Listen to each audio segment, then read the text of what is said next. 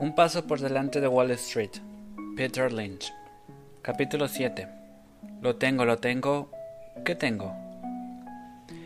Sea cual sea la vía por la que una determinada acción ha captado su atención, ya sea porque las ha visto en el trabajo, en el centro comercial, porque las ha comido, comprado o escuchado decir a tu broker, a tu suegra o incluso al supervisor de libertad condicional de Ivan Boesky, Tal descubrimiento no es en sí mismo una señal de compra. El mero hecho de que Duncan's Donuts esté siempre atestado de clientes o Reynolds Metals apenas pueda atender sus pedidos no significa que debamos comprar sus acciones. No todavía. Lo único que tenemos por el momento es el título de una historia que todavía está por desarrollar. En realidad, usted debería tratar esa información inicial como si fuera una pista anónima e, e intrigante que alguien hubiera puesto misteriosamente en su buzón.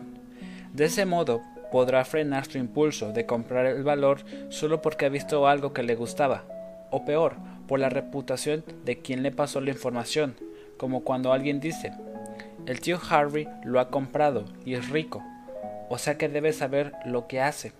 O el tío Harry lo ha comprado y lo mismo pienso hacer yo, porque su último consejo de bolsa dobló su valor. Desarrollar la historia no cuesta mucho trabajo, un par de horas a lo, mucho. En los próximos capítulos voy a explicarle cómo lo hago yo y dónde puede usted encontrar las fuentes más útiles de información. En mi opinión, esta fase es tan importante para tener éxito en el mercado de valores como el voto previo de ignorar sus vaivanes a corto plazo. Tal vez algunas personas ganen dinero en bolsa sin realizar ninguna de las comprobaciones que describiré, pero ¿por qué asumir riesgos innecesarios?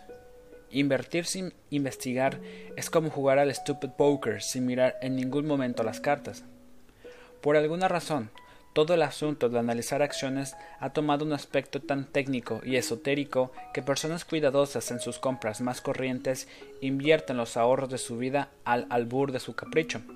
La misma pareja que dedica un fin de semana a buscar las mejores tarifas de aviones para Londres compra 500 acciones de KLM sin dedicar 5 minutos a informarse sobre la compañía.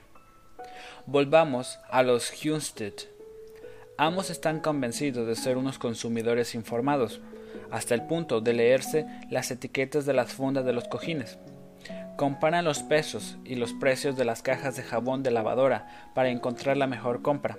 Calculan la relación vatios-lumens de las diversas bombillas, pero todo lo que logran ahorrar de este modo se queda en nada al lado de su fiasco en la bolsa. Casi creo estar viendo al señor Houston en su butaca reclinable, leyendo el artículo de Consumer Reports sobre la densidad y absorción corporativa de cinco conocidas marcas de papel higiénico está tratando de decidir si se pasan a Charmin, pero dedicará la misma cantidad de dinero a leer el informe anual de Procter Gamble, la empresa que fabrica Charmin, antes de invertir cinco mil dólares en sus acciones? Por supuesto que no. Comprará las acciones primero y luego arrojará el informe anual de Procter Gamble a la papelera. El síndrome Charmin es muy común, pero también fácil de curar.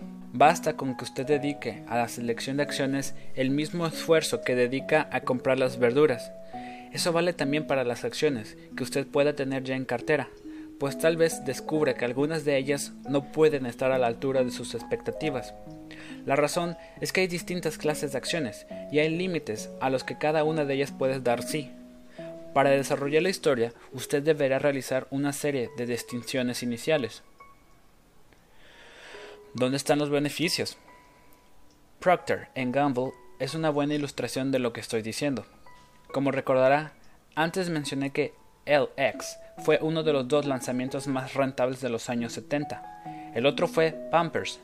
Cualquier amigo o familiar de un bebé podía darse cuenta de los populares que eran los Pampers, y en la misma caja dice que Pampers son un producto de Procter Gamble.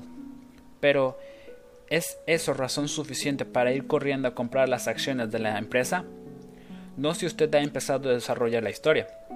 En tal caso, en apenas cinco minutos usted se habría percatado de que Procter Gamble es una empresa gigantesca y que las ventas de Pampers solo constituyen una pequeña parte de sus beneficios. Pampers fueron una buena noticia para Procter Gamble, pero su impacto fue mucho menor que el de LX para una empresa más pequeña como Hennes. Si usted se está planteando comprar una acción pensando en un producto específico de la empresa, lo primero que debe tratar es qué impacto puede tener el éxito del producto sobre los resultados de la empresa. En febrero de 1988, recuerdo que los inversores se entusiasmaron por Rating A, una crema para la piel de Johnson Johnson.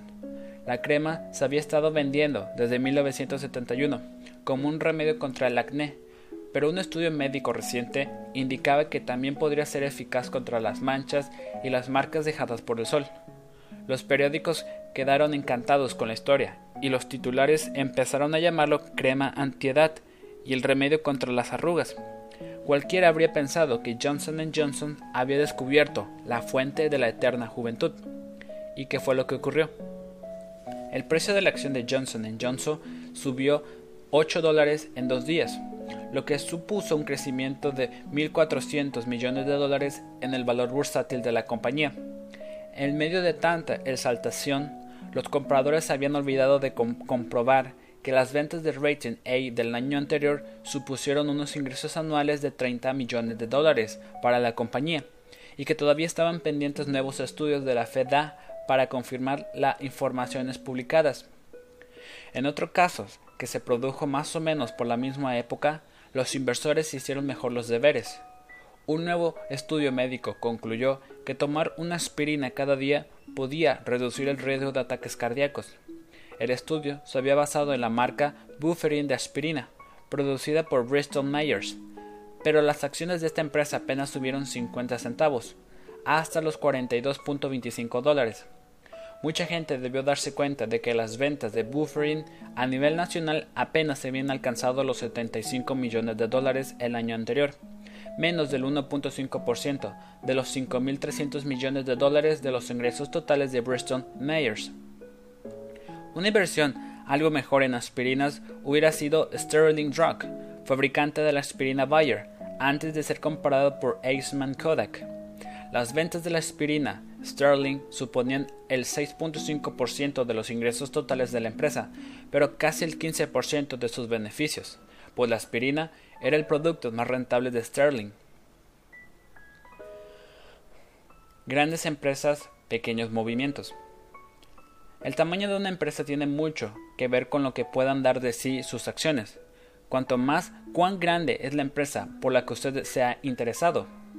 Salvo circunstancias especiales, las grandes empresas no registran grandes cambios en bolsa. En algunos mercados rinden bien, pero los grandes movimientos se dan con empresas más pequeñas. No compre acciones de un gigante como Coca-Cola, esperando cuadruplicar su dinero en dos años. Si compra Coca-Cola al precio adecuado, es posible que triplique su dinero en seis años, pero no le tocará el premio gordo en dos. No hay nada de malo en invertir en Procter Gamble o en Coca-Cola, y últimamente han dado rendimientos excelentes, pero hay que tener presente que se trata de grandes empresas, para no crearse falsas esperanzas o expectativas poco realistas. A veces pueden darse una serie de circunstancias desafortunadas que pongan en aprietos a una gran empresa, y así más tarde se recupera sus acciones pueden dar un salto considerable. Eso fue lo que sucedió con Charslers y también con Ford y Burlingame Steel.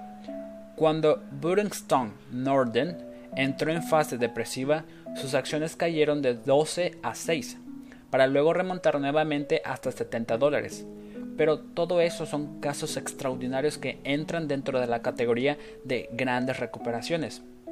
En circunstancias normales, empresas de miles de millones de dólares como Chrysler o Burning Stone Northern, Pond o Dow Chemical, Protector Gamble y Coca-Cola simplemente no pueden crecer a la velocidad suficiente para convertirse en un yes bagger.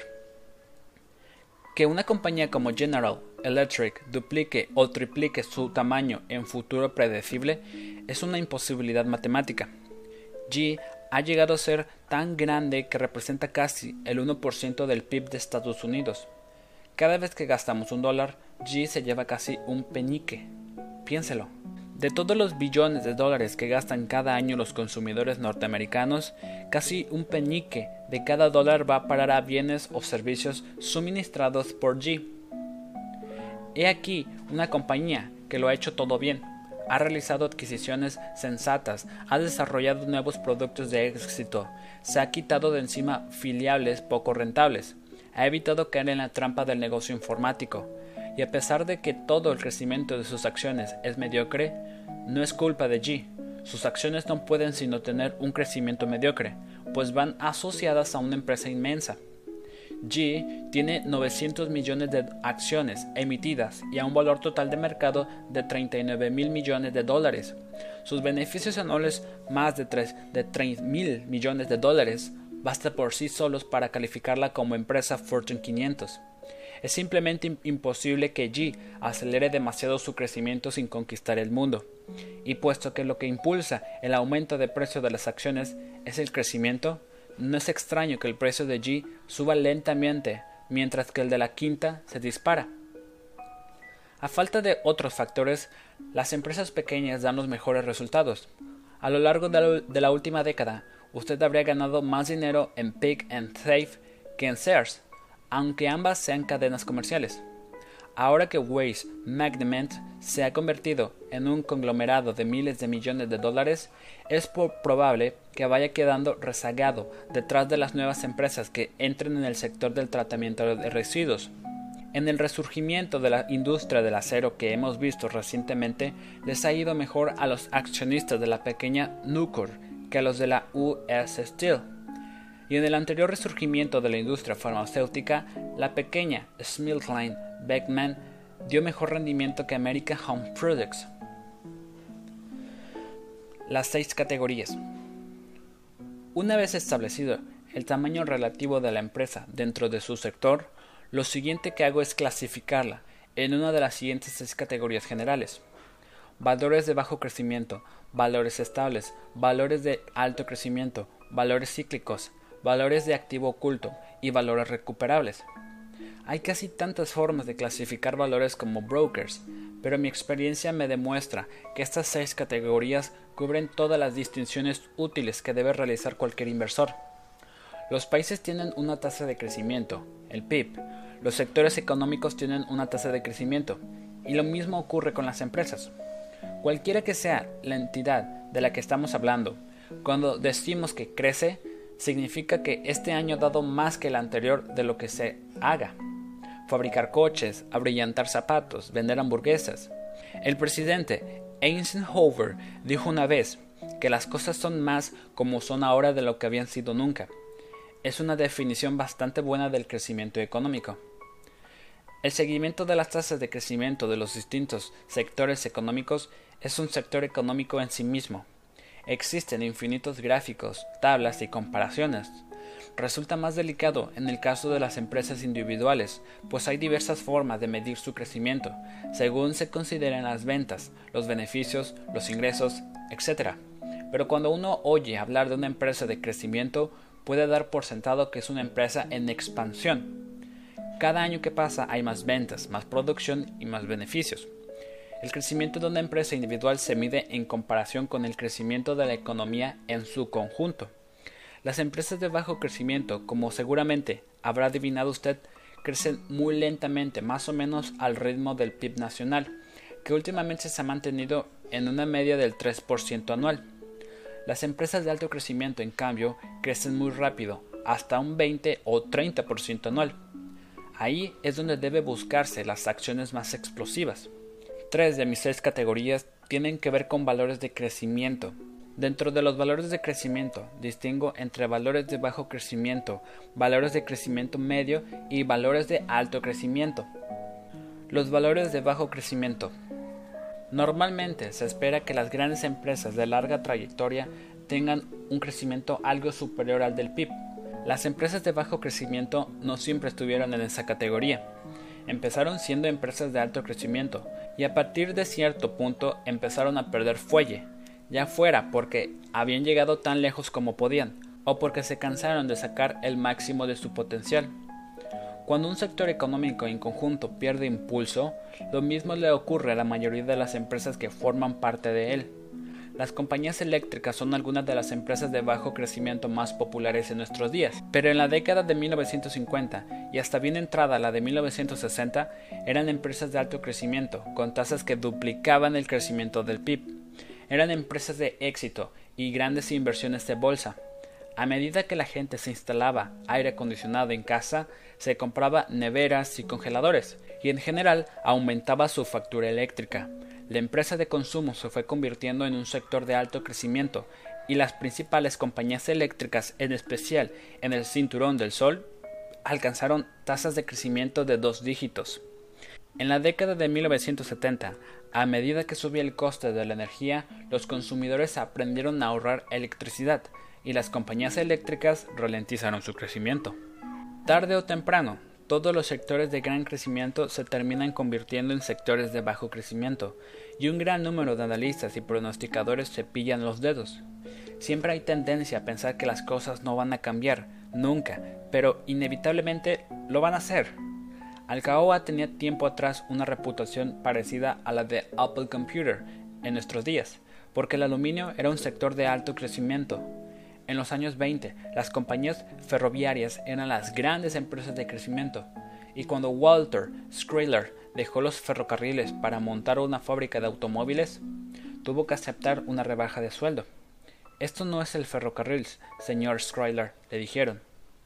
Luego, los coches se convirtieron en el nuevo sector de alto crecimiento, y más tarde el acero, la industria química, las compañías eléctricas y la informática, Ahora incluso el sector de la informática empieza a frenar, por lo menos en las partes del sector dedicadas a ordenadores centrales y mini ordenadores.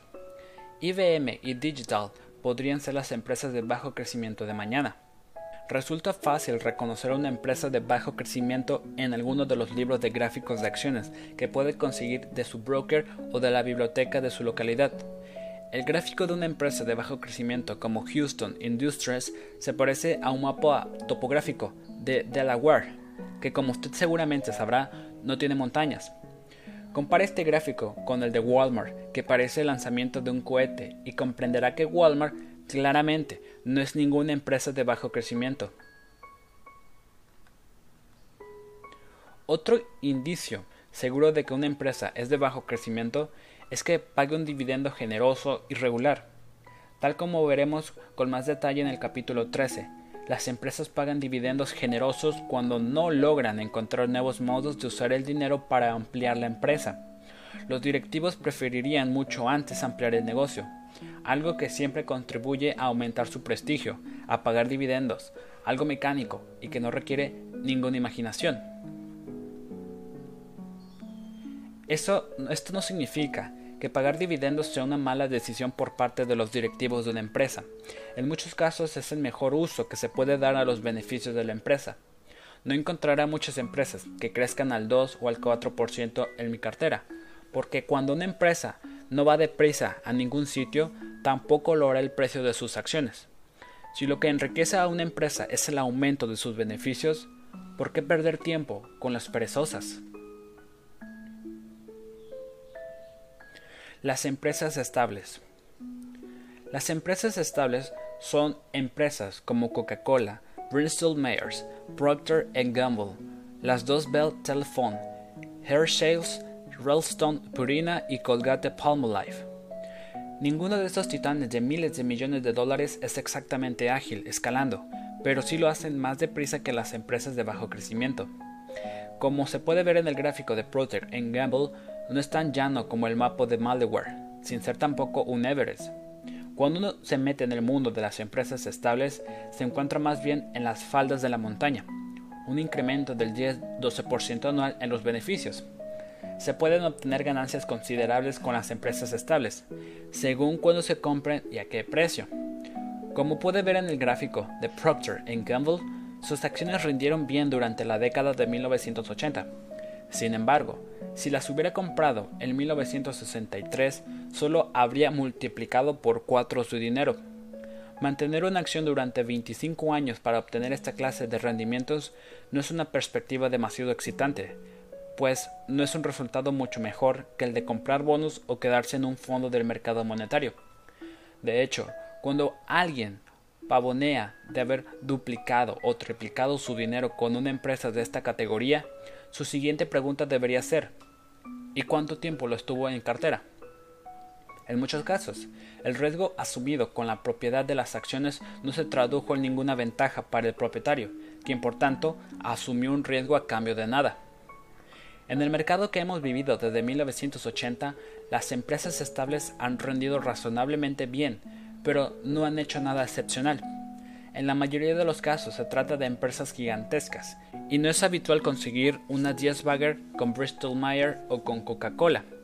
De modo que si usted tiene una cartera, una empresa estable como Bristol Myers y ha subido un 50% en un año o dos, debería plantearse si con eso es suficiente y debería empezar a pensar en vender.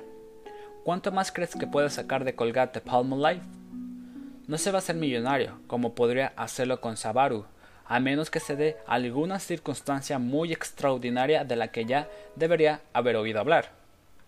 En circunstancias normales, usted debería estar encantado de conseguir un rendimiento de un 50% en dos años. Con las empresas estables hay que ser más rápido en escoger beneficios que con las empresas como Shoners o Servers Corporation International. Normalmente compro empresas estables, buscando una ganancia de entre el 30 y el 50%, tras lo cual vendo y repito el proceso con valores parecidos que todavía no se han revalorizado. Siempre mantengo algunas empresas estables en mi cartera, porque son una protección muy buena durante las recesiones y en los tiempos difíciles. En este gráfico se puede ver que durante el periodo del 81 al 82, cuando el país parecía caerse a pedazos y la bolsa se hundió con él, Bristol se quedó donde estaba. Como ya hemos visto, no le fue tan bien en el descalabro del 73-74, pero nadie escapó a eso y por otro lado, la bolsa estaba muy sobrevalorada entonces. En general, Bristol y Kellogg's, Coca-Cola y M&M, Ralston, Purina y Procter Gamble son buenos compañeros en unas crisis. Sabes que no irán a la quiebra y pronto se revalorizarán y recuperarán su precio anterior. Bristol solo ha estado en rojo un trimestre en 20 años y Kellogg's ninguno en 30. No es ningún accidente que Kellogg's sobreviva a las recesiones, por mal que se pongan las cosas, la gente seguirá comiendo cornflakes. Tal vez hagan menos viajes, retrasen la compra de un nuevo coche, compren menos ropa y chismes caros, y pidan langostas menos veces cuando salgan a cenar en un restaurante, pero comerán tantos cornflakes como siempre. Tal vez más incluso para compensar las langostas que no se han pedido. La gente tampoco compra menos comida de perro en, las recesiones, razón por la cual Rustles Purina es una acción relativamente segura. De hecho, mientras escribo estas líneas, mis colegas se están lanzando sobre las Kellogg's y las Russell's Purina, empujados por el miedo de la recesión. Las empresas de alto crecimiento. He aquí algunas de mis inversiones preferidas. Empresas nuevas, pequeñas y agresivas, que crecen a una tasa del 20 al 25% anual. Si uno elige bien, este es el territorio de las 10 a 40 baggers e incluso las 200 baggers. En una cartera pequeña, una o dos de estas pueden justificar toda una carrera como inversor. Una empresa de alto crecimiento no tiene por qué pertenecer necesariamente a un sector de alto crecimiento. De hecho, es mejor que no sea así. Como veremos en el capítulo 8, todo cuanto hace falta es que se abran nuevos espacios en un sector de bajo crecimiento. El sector cervecero es de bajo crecimiento, pero Bush ha experimentado un gran crecimiento a base de absorber cuota de mercado y atraer a consumidores de marcas rivales. El negocio hotelero solo crece un 2% anual, pero Marriott ha podido crecer un 20% a lo largo de la última década gracias a que capturó un segmento más grande del mercado. Lo mismo puede decirse de Taco Bell en el negocio de la comida rápida, de Walmart en el de los grandes almacenes y de Gap en el comercio minorista de moda textil. Todas estas empresas de nueva creación encontraron la fórmula del éxito en un lugar y luego la repitieron una y otra vez, centro comercial por centro comercial y ciudad por ciudad. La expansión hacia nuevos mercados tiene como resultado una tremenda aceleración en los beneficios, que propulsa el precio de las acciones hasta alturas mareantes. Hay mucho riesgo en las empresas de alto crecimiento, sobre todo en empresas jóvenes con exceso de entusiasmo y un déficit de financiación. Cuando una empresa con dificultades de financiación tiene problemas, acostumbra a terminar en concurso de acreedores. Por otro lado, Wall Street no tiene un gran etisma a las empresas de alto crecimiento, que pierde fuelle y se quedan en bajo crecimiento, y cuando eso sucede las acciones reciben un buen revolcón. Ya he mencionado cómo compañías eléctricas, sobre todo las del Cinturón del Sol, pasaron de alto a bajo crecimiento. En la década de 1960, la industria del, del, plástico era de alto crecimiento. El plástico estaba tan presente en la mente de la gente que cuando la palabra plástico le fue susurrada a Dustin Hoffman en la película El graduado, se convirtió en una línea célebre del guion. Down Chemical se metió en la industria del plástico, volvió a crecer con fuerza y se convirtió en una popular empresa de alto crecimiento durante varios años. Luego su crecimiento empezó a declinar y Dow se convirtió en una sobria empresa química, una perezosa con algún altibajo cíclico. El aluminio siguió, siguió una industria de alto crecimiento e incluso en la década de 1960 lo mismo ocurrió con las alfombras, pero cuando ambos sectores maduraron el, crecimiento de sus empresas, se fue acercando al PIB y la, y la bolsa se aburrió de ellas.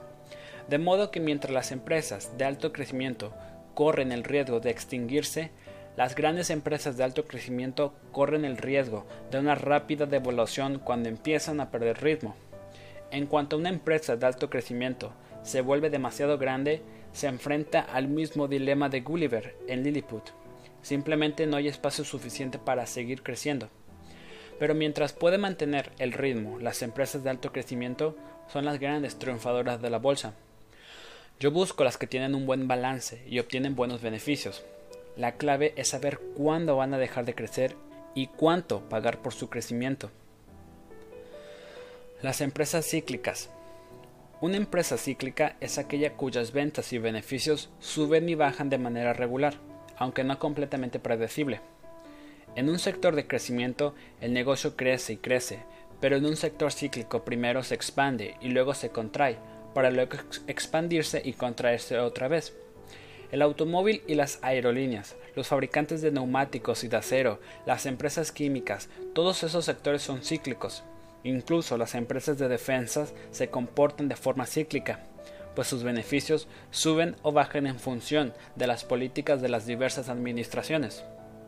AMR Corporation, la matriz de American Airlines, es cíclica y lo mismo puede decirse de Ford Motor, como puede verse en el gráfico. El gráfico de una empresa cíclica parece el polígrafo de un mentiroso, tal vez un mapa de los Alpes, a diferencia de los mapas Delaware propios de la empresa de bajo crecimiento. Cuando termina una recesión y la economía recupera su vigor, las empresas cíclicas florecen y sus acciones tienden a crecer mucho más rápidamente que las acciones de las estables. Es comprensible que sea así, pues en una economía fuerte la gente comienza a comprar coches y a tomar aviones y sube la demanda de acero, productos químicos, etc. Pero si la economía toma la pendiente contraria, las empresas cíclicas sufren, y lo mismo sucede con los bolsillos de sus accionistas. Se puede perder más del 50% de la inversión muy rápidamente, comprando cíclicas en el, en el punto indebido del ciclo, y puede pasar años de que llegue la próxima subida.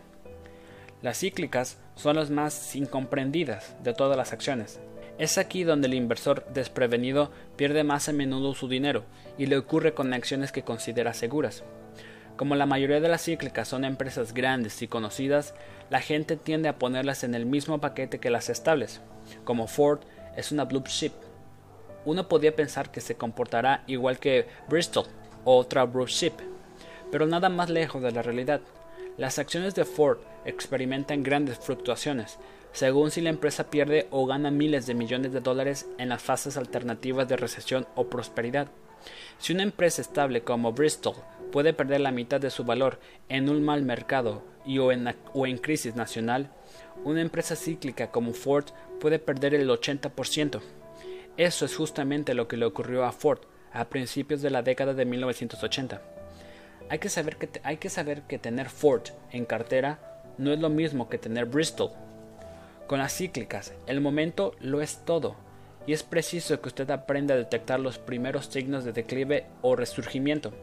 Si trabaja en alguna profesión relacionada con el acero, el aluminio, las aerolíneas, los automóviles, etc., entonces cuenta con una ventaja y en ningún caso es tan importante como esta clase de inversión. Las empresas recuperables. Las candidatas para una recuperación han sufrido reverses, lo han pasado mal y a menudo apenas están para ir a concurso de acreedores. No estoy hablando de bajo crecimiento, sino de ningún crecimiento. No estoy hablando de empresas cíclicas que rebotan, sino de fiables potenciales, como Chrisley. De hecho, Chrisley era una empresa cíclica que fue tan abajo en un ciclo negativo que la gente pensó que no volvería a subir. Una cíclica mal gestionada es siempre un candidato potencial para la clase de situación a la que fue para Thursday y en menor medida Ford. La quiebra de Penn Central fue uno de los acontecimientos más traumáticos que han ocurrido jamás en Wall Street. Que esa blue sea grande y venerable compañía, esa compañía sólida como ninguna, se hundiera de aquel modo fue tan inesperado e inquietante como lo hubiera sido el hundimiento del puente George Washington. La confianza de una generación entera de inversores quedó tocada y sin embargo también se podía encontrar oportunidades en aquella crisis. Penn Central ha escenificado una maravillosa recuperación. Las acciones de esta categoría recuperan muy rápidamente el terreno perdido, como lo han demostrado los casos de Screlly, Ford, Penn Central, General Public Utilities y muchos otros. Lo mejor de invertir en recuperaciones con éxito es que todas las categorías de acciones esta es la que guarda menos relación con la evolución general del mercado. Gané mucho dinero para mis accionistas comprando Cridley. Comencé comprando a 6 dólares a principios del 82 y observé cómo su valor se multiplicaba por 5 en menos de 2 años y luego por 15 en menos de 5 años. En cierto momento tenía el 5% del fondo invertido en Cridley aunque otras acciones que he tenido en cartera han subido más. Ninguna acción ha tenido el impacto de Credley sobre mi fondo, pero ninguna había supuesto un porcentaje tan grande del fondo en el momento de la subida, y ni siquiera compré Crisley cuando estaba en el mínimo. Otros fans más valientes de Crisley compraron a 1.50 dólares y sacaron una 32 bagger. En cualquier caso, Crisley fue una magnífica noticia para todos. También lo fue Lovehead, que se vendía por un dólar en el, en el 73. E incluso, después de que el gobierno rescatara la empresa, podría haber comprado sus acciones por 4 dólares en 1977 y venderlas por 60 en el 86. Lovehead fue una de las que me perdí en cifras absolutas, mis máximas ganancias han venido del renacimiento de Crisley y de las Penn Centrals, empresas grandes de las que puedo comprar gran cantidad de acciones que tienen un impacto significativo sobre mi fondo. No resulta fácil copilar listas de intentos fracasados de recuperación, salvo de memoria, pues su rastro va desapareciendo de los registros de Standard Poor's, de las colecciones de gráficos, de los archivos de corredores de bolsa, hasta que no se vuelve a oír hablar de la empresa. Podría ser el esfuerzo de tratar de reconstruir la larga lista de fracasos que desearía no haber comprado, pero la sola idea me da dolor de cabeza. A pesar de ello, los éxitos ocasionales hacen que las recuperaciones sean una aventura emocionante y también de lo más rentable en conjunto. Hay varios tipos de recuperaciones y las he tenido todas en cartera en un momento u otro. Las hay del tipo rescatanos o estamos listos, o Chrisley o Looked Head, donde todo dependía de una garantía gubernamental, de un préstamo. Las hay del tipo quien la habría pensado, como con Edison. ¿Quién hubiera pensado jamás que se podía perder tanto dinero con una energética, cuando sus acciones cayeron de 10 a 3 dólares en 1974? ¿Y quién hubiera pensado que se podía ganar tanto cuando el precio rebotó de 3 dólares a 52 en el 87? También está el tipo pequeño problema que no estaba previsto, como Three Miles Island. En este caso se trataba de una tragedia menor que fue percibida como algo peor, y las tragedias menores son una gran oportunidad. Gané mucho dinero con General Public Utilities, la propietaria de Tree Mile Island. Cualquiera lo hubiera hecho. Solo había que ser paciente, estar atento a las noticias y tomarlas de forma desapasionada. Después de la primera fusión del reactor en 1979, la situación terminó por estabilizarse. En 1985, GPU anunció que iba a poner en funcionamiento el otro reactor, que llevaba años sin funcionar después de la crisis, pero que no había visto afectado. Que aquel reactor volviera a entrar en funcionamiento fue una buena noticia para las acciones, y todavía más que otras compañías energéticas aceptaran compartir los costes de descontaminación de Three Mile Islands. Uno tenía casi siete años para comprar las acciones después de que todo se calmara y salieran estas buenas noticias. En 1980 se llegó al mínimo de 3.38 dólares, pero aún se podía comprar por 15 dólares a finales de 1985 y ver cómo subían hasta 38 dólares en octubre de 1988. Intento mantenerme al margen de las tragedias de efectos incalculables, como el desastre de Hopal en la planta de Union Carbide en India. En este caso se trató de un terrible escape de gas que causó miles de muertes, y no había forma de saber lo que familias iban a recibir de Union. Invertí en la recuperación de Johnson's Middle, pero lo vendí con una modestia pérdida cuando comprendí que tampoco había forma de predecir la extensión de las responsabilidades de esa compañía. Luego está el caso de la empresa perfectamente buena dentro de una en quiebra, como fue el caso de Toys Air.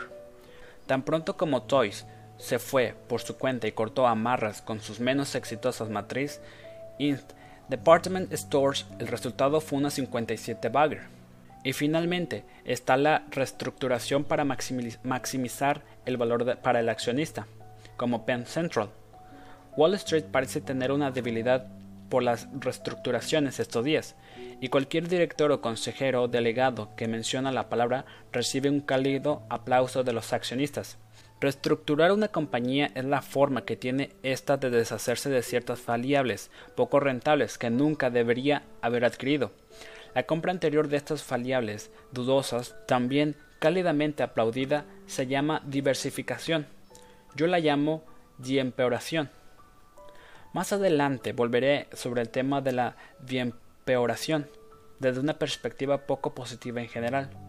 Lo único que tiene de bueno es que en algunas ocasiones las empresas que se diempeoran hasta ponerse en situaciones difíciles son futuras candidatas a una recuperación.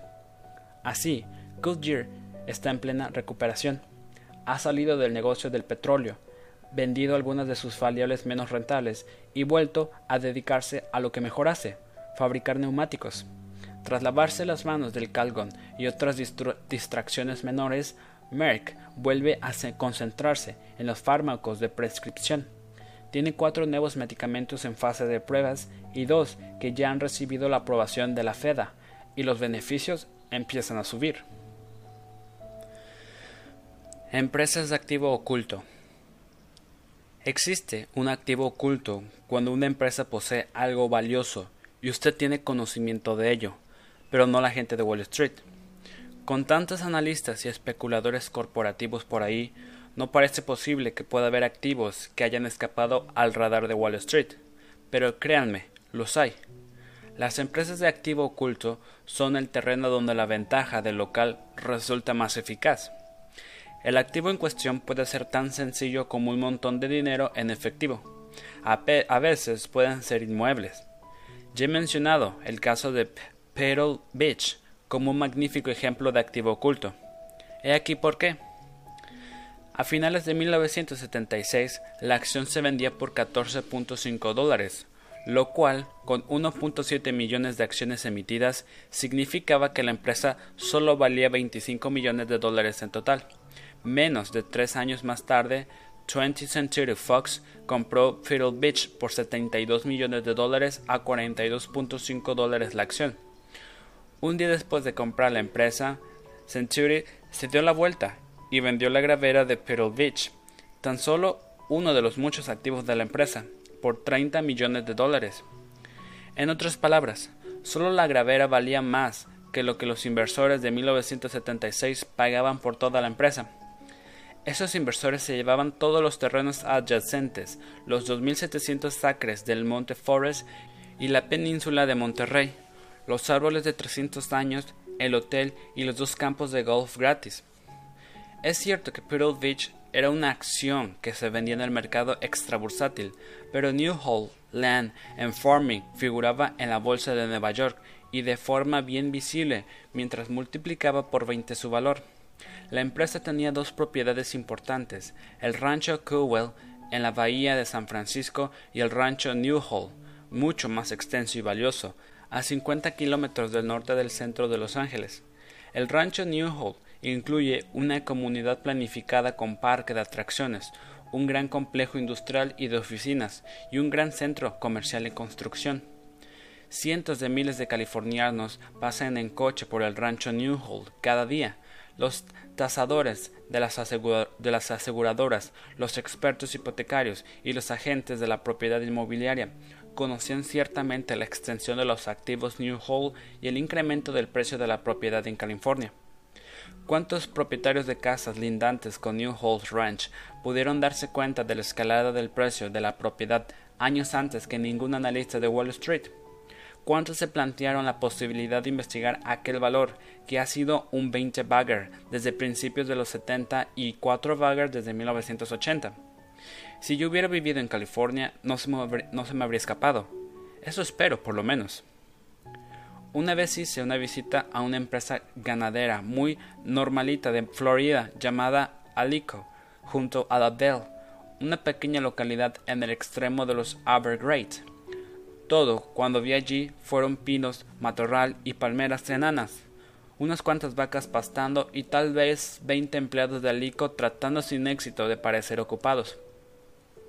No resultaba demasiado excitante, hasta que te das cuenta de que podías comprar una acción de Alico por menos de veinte dólares, y diez años después solo el terreno valía más de doscientos dólares por acción. Un venteje avispado llamado Ben Hill Griffin Jr fue comprando acciones en espera de que Wall Street se enterara de la existencia de Alico. A estas alturas debe tener una fortuna. Muchas de las compañías ferroviarias que cotizan en bolsa como Burgestone, Noring, Union Pacific y Santa Fe Southern Pacific poseen grandes propiedades inmobiliarias que se remontan al siglo XIX, cuando el gobierno regaló medio país para ganarse a los magnates de los ferrocarriles. Las compañías poseen también los derechos de explotación del petróleo, el gas, los minerales y la madera de sus terrenos. Hay activos ocultos en metales y en petróleos, en periódicos y en emisoras de televisión, en fármacos, patentados e incluso a veces en las pérdidas de una empresa. Eso fue lo que ocurrió con Penn Central. Cuando salió de su quiebra, Penn Central tenía enormes pérdidas fiscales compensables, lo que suponía que cuando comenzara a ganar dinero otra vez no tendría que pagar impuestos. En aquella época, el tipo gravamen del impuesto de sociedades era del 50%, de modo que Penn Central renació con una ventaja del 50% sobre los demás. De hecho, Penn Central tal vez, fuera la empresa de activo oculto más grande de la historia, lo que tenía todo créditos fiscales, liquidez, grandes propiedades inmobiliarias en Florida y en otros lugares, carbón en Virginia Occidental y derechos aéreos en Manhattan. Cualquiera que estuviera en contacto con Penn Central podía haberse dado cuenta de que era una acción que valía la pena comprar. Su precio se multiplicó por ocho. En estos momentos sigo invirtiendo en Liberty Corp, una aseguradora cuyas propiedades en el sector de la televisión valen más que el precio que pagué por sus acciones. En cuanto te dabas cuenta de que estas propiedades valían 30 dólares por acción y veías que las acciones se vendían a 30 dólares, podías sacarte del bolsillo la calculadora y restar 30 de 30. El resultado era el coste de la inversión en un valioso negocio de seguros, cero. Desearía haber comprado más acciones de, de Telecommunications y en sí, una empresa de televisión por cable que vendía a 12 centavos por acción en el 77 y por 31 dólares la acción 10 años más tarde, lo que suponía multiplicar por 250 su valor. A pesar de tratarse de la empresa de cable más grande del país, mi inversión en ella era muy modesta, porque no me di cuenta del valor de sus activos. Sus beneficios eran bajos y sus deudas preocupantes, de modo que según los parámetros habituales, el negocio del cable no resultaba demasiado atractivo, pero sus activos compensaban sobradamente esos elementos negativos. Cualquiera que contara una ventaja en el negocio del cable podría haberlo sabido, y yo también. Lamentablemente, mi inversión en el sector del cable fue siempre modesta, a pesar de la insistencia de Morris Smith y de Fiddley, quien periódicamente venía a dar golpes sobre mi mesa para tratar de convencerme de que comprara más. Tenía toda la razón del mundo, por el motivo que explicaré a continuación. 15 años atrás, cada suscriptor tenía un valor de 200 dólares para el comprador de una franquicia de cable. Hace 10 años dicho valor había subido a 400 dólares. Cinco años atrás era de mil dólares y ahora asciende a 2.200 dólares. La gente del sector está al día de estos números, de manera que no es exactamente información secreta. Los millones de suscriptores de Telecommunications CNC la convertían en un activo extraordinario. Pienso que me lo perdí, porque la televisión por cable no llegó a mi localidad hasta 1986 y a mi casa hasta 1987 de modo que no tenía ninguna experiencia de primera mano sobre el valor de este sector en general. Otras personas podían hablarle de ello, del mismo modo que otras personas pueden hablarte de una cita ciegas, pero hasta que uno no lo ve personalmente, nada de lo que dicen tiene ningún impacto. Si hubiera podido ver cómo le gusta el canal Disney a mi hija pequeña Beth, con qué ganas espera Annie poder ver Nickelodeon, la pasión de mi hija mayor Mary por MTV, la debilidad de Caroline por las películas de Beryl Davis. Y la mía por las noticias de CNN y los deportes, habré comprendido que el cable es un suministro doméstico tan básico como el agua o la electricidad, el suministro de video. Es imposible exagerar la importancia de la experiencia personal en el análisis de las empresas y las tendencias. Hay activos ocultos por todas partes, sin duda requieren un buen conocimiento de la empresa que posee pero una vez asumido eso, es cuestión de paciencia. Volar alto o arrastrarse por el suelo. Las empresas no permanecen para siempre dentro de la misma categoría. A lo largo de todos los años que llevo observando la bolsa, he visto a cientos de ellas empezar en una y terminar en otra. Las empresas de alto crecimiento pueden llevar vidas excitantes hasta que se les agota la energía, exactamente igual que le ocurre a un humano no puede mantener un crecimiento de dos dígitos para siempre, y tarde o temprano pierden fuelle y se acomodan a los crecimientos de solo un dígito de las empresas estables o las perezosas. Lo he visto en el negocio de las moquetas y en el del plástico, en el de las calculadoras y en el de los discos duros, en el del mantenimiento de la salud y en los ordenadores, en Down Chemical y en Trump Electric. Los que vuelan alto una década se arrastran la siguiente. Stop and Shop pasó de bajo a alto crecimiento, una inversión inusual. Advanced Micro Device en Texas Instruments, que exhibieron crecimientos récord en cierto momento, son consideradas cíclicas ahora. Las cíclicas son graves problemas financieros, se hunden y luego reemergen como recuperables. Chrysler era una cíclica tradicional que casi desapareció del mapa, se recuperó y luego volvió a convertirse en una cíclica. LTV era una empresa de acero de cíclica y ahora es una recuperable. Las empresas de crecimiento que no pueden soportar la prosperidad cometen la estupidez de empeorarse y caen en desgracia, lo que las convierte en recuperables. Una empresa de alto crecimiento como Holiday Inn inevitablemente termina por perder impulso y sus acciones dejan de subir hasta que algunos inversores listos se dan cuenta de que sus propiedades inmobiliarias la convierten en una empresa de activo oculto. Vean si no lo que ha ocurrido con cadenas de comerciales como Fiddle y Alice Stores. Ambas han sido adquiridas por sus activos, es decir, por los grandes almacenes que construyeron en ubicaciones privilegiadas y por los centros comerciales que tienen en propiedad. McDonald's es una empresa clásica de alto crecimiento, pero los miles de locales que tienen en propiedad o que recompra de sus franquiciados podrían convertirla en un futuro lejano en una empresa de activo oculto por sus bienes inmuebles. Empresas como Penn Central pueden entrar en dos categorías al mismo tiempo y a lo largo de su existencia. Disney ha figurado en todas las categorías importantes. Años atrás tenía, el impulso de una empresa de alto crecimiento, lo que le dio el tamaño y la potencia financiera de una empresa estable. tras lo cual vino un periodo en el que ganaron importancia todos sus activos en bienes inmuebles, viejas películas y cómics. Más tarde, cuando a mediados de la década de 1980 Disney se convertía en un bache, se podía invertir en ella como recuperable. International Nickel fue inicialmente una empresa de crecimiento, luego una cíclica y finalmente una recuperable. Se trata de una de las empresas más antiguas del Dow Jones, y, con ella tuve uno de mis primeros éxitos cuando era un joven analista de Fidelity. En diciembre de 1970 escribí una recomendación de venta de Inco a 47.87 dólares. Los fundamentales me daban mala espina. Mi argumento convencieron a Fidelity de vender las importantes posiciones que tenía en sus acciones. Incluso aceptamos un precio ligeramente inferior para poder colocar nuestro gran paquete de acciones. El valor se mantuvo, estable hasta abril, cuando seguía vendiéndose por 44.5 dólares. Yo comenzaba a estar preocupado por si el análisis era equivocado. A mi alrededor había otros gestores de cartera que compartían mi preocupación, por decirlo suavemente.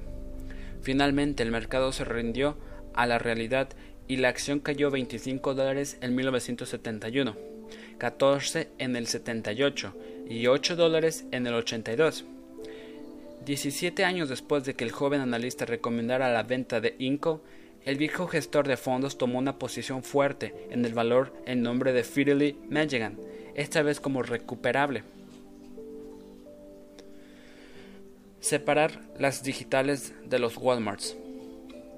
Si usted no logra decidir a qué categoría pertenecen sus acciones, pregúnteselo a su broker. Y cuando un broker le recomiende una acción, pregúnteselo de entrada. ¿Cómo si no puede saber de qué le está hablando? Se trata de bajo o alto crecimiento, de protección ante posibles caídas, de una recuperación, de un rebote cíclico de activos ocultos. Basar una estrategia en máximas generales del tipo vende cuando dupliques tu dinero vende al cabo de dos años o corta tus pérdidas vendiendo cuando el precio baje un 10% es una completa locura. Es simplemente imposible encontrar una fórmula genérica que pueda aplicarse de forma razonable a los distintos tipos de valores. Hay que separar Procter Gamble de Bethlehem Steel y Digital Equipment de Alico a menos de que se trate de una recuperable, no tiene sentido tener en cartera una energética y esperar que rinda como Philip Morris. No tiene sentido tratar una empresa joven con potencial para convertirse en una Walmart como si fuera una empresa estable y vender con unos beneficios del 50% cuando hay buenas opciones de que ese valor dé unas ganancias del 1000%. Por otro lado, si Russell Purina ha doblado su precio y los fundamentales no son muy alentadores, es una, es una locura conservarla con esa clase de expectativas. Si uno compra Bristol Myers a un buen precio, es razonable pensar en guardarla y olvidarse de ella durante 20 años, pero uno no debe olvidarse ni por un instante de Texas Air. Una empresa inestable en el sector cíclico no es la clase de activo que puede apoyarnos en una recesión. Clasificar los valores en categorías es el primer paso en el desarrollo de la historia Ahora al menos ya sabe de qué clase de historia se trata. El siguiente paso es ir completando los detalles que le ayudarán a adivinar cómo va a terminar.